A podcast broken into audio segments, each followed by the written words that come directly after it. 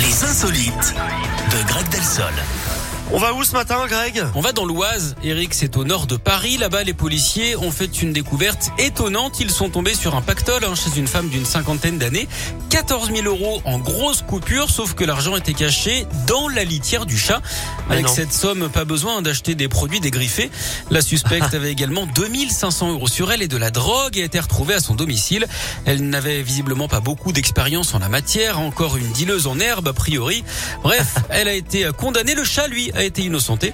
En revanche, on ne sait pas chez qui il va être confié. hein. En plus d'avoir terminé en prison, la vendeuse de drogue ne sait donc même pas qui va s'occuper de son minou. Bah, oh, Merci beaucoup, Greg. Mais je vous en prie. On se donne rendez-vous dans une heure. À tout Vous à me l'heure. fatiguez. Allez, à tout à l'heure. hein. Je ferai aucun commentaire. Vous avez vu, je- C'est bien. On trace, on Quel trace la route. professionnel. À toutes, Greg. Au revoir. Dans un instant, Vianney et Chiran avec Colon Me, Black Eyed Peas et Shakira avec Don't You Worry et juste